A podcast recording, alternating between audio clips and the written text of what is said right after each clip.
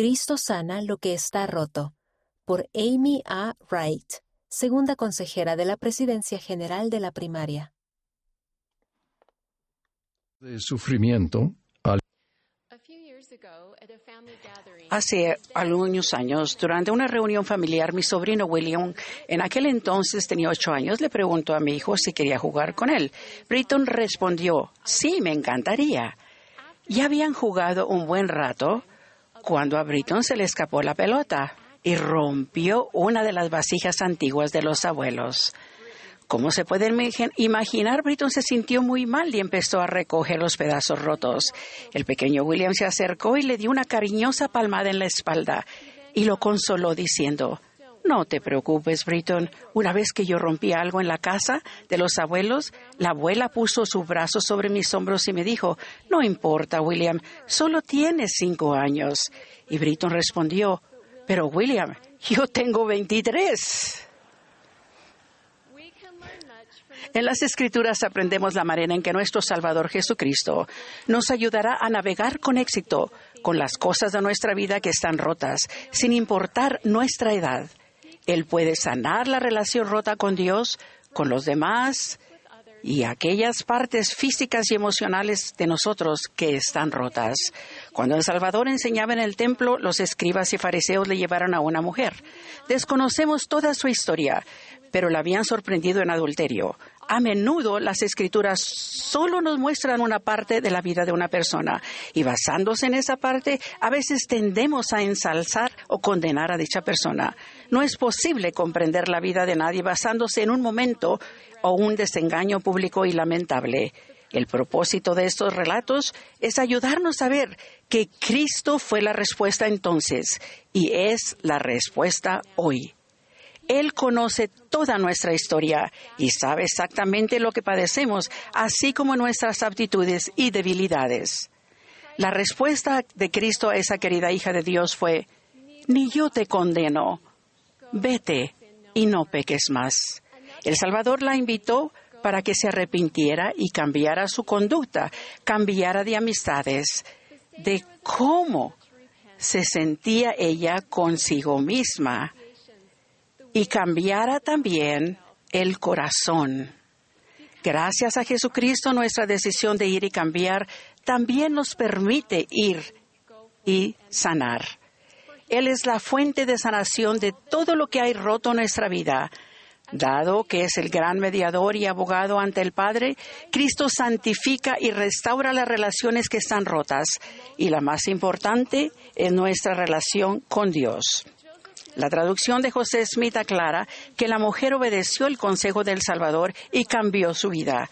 Y la mujer glorificó a Dios desde aquella hora y creyó en su nombre.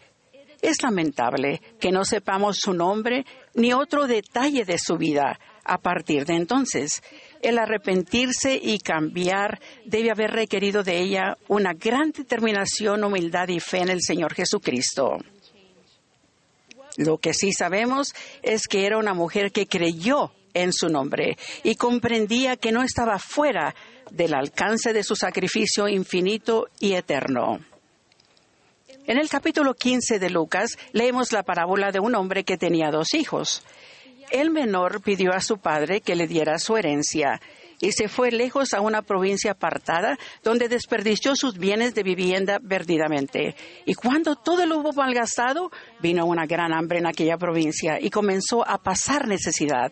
Entonces fue y se acercó a uno de los ciudadanos de aquella tierra, que le envió a su hacienda para que apacentase cerdos y deseaba llenar su vientre con las algarrobas que comían los cerdos, pero nadie se las daba.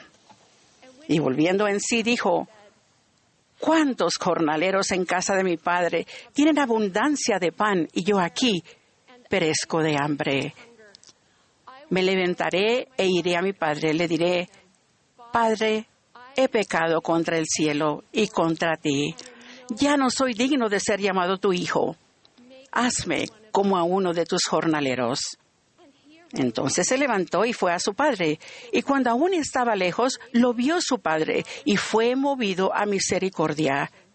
Y corrió y se echó sobre su cuello y le besó. Para mí el hecho de que el padre corriera hacia su hijo es significativo.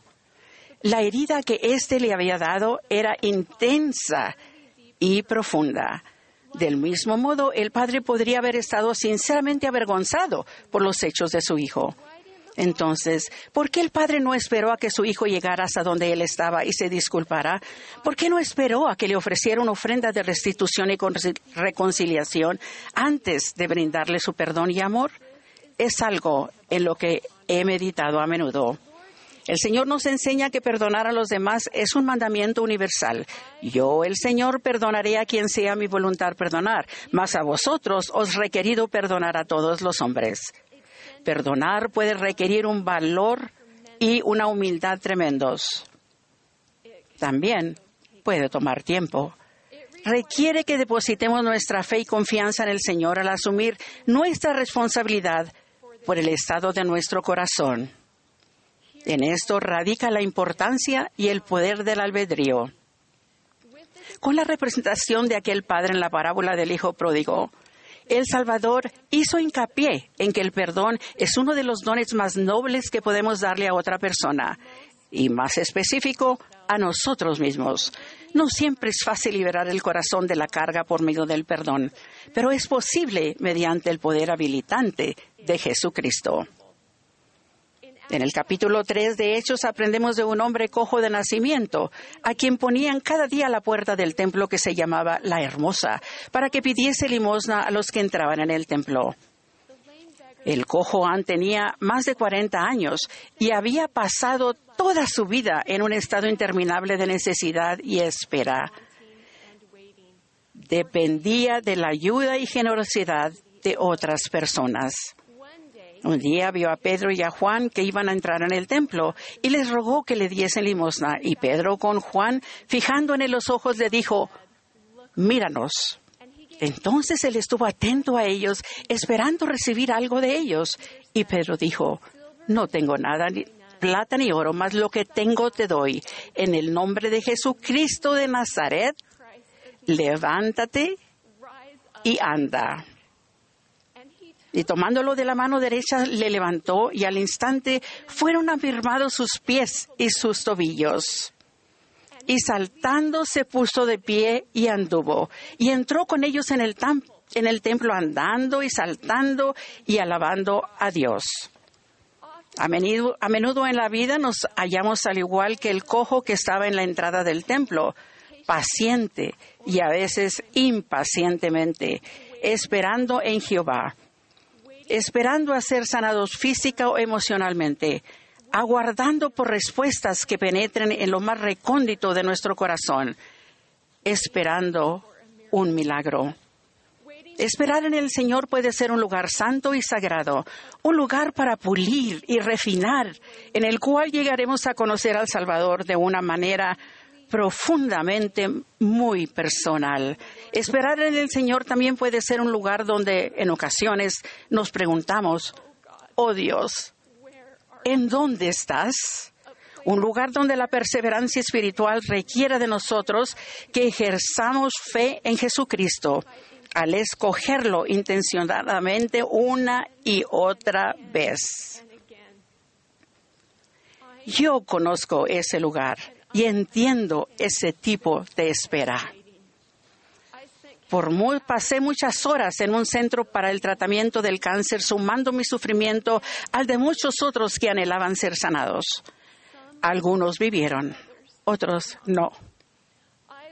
Aprendí de un modo profundo que la liberación de las pruebas es diferente para cada uno y por lo tanto nuestro enfoque debe estar menos dirigido a la manera en que seremos liberados y más al libertador mismo. Nuestro énfasis debe estar siempre en Jesucristo. Ejercer fe en Cristo significa confiar no solo en la voluntad de Dios, sino también en su tiempo, pues Él sabe exactamente lo que necesitamos y cuándo lo necesitamos. Al someternos a la voluntad del Señor, como el cojo que estaba a la entrada del templo, terminaremos recibiendo mucho más de lo que habíamos deseado mis queridos amigos. Todos tenemos algo en nuestra vida que está roto y que necesita ser reparado, arreglado o sanado.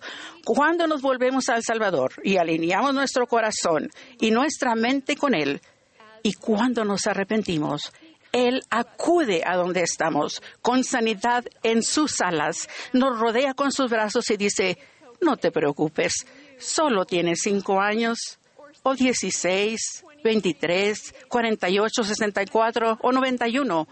Podemos arreglarlo juntos. Testifico que no hay nada roto en su vida que se encuentre fuera del alcance del poder curativo, redentor y habilitador de Jesucristo, en el sagrado y santo nombre de aquel que es poderoso para sanar, Jesucristo. Amén.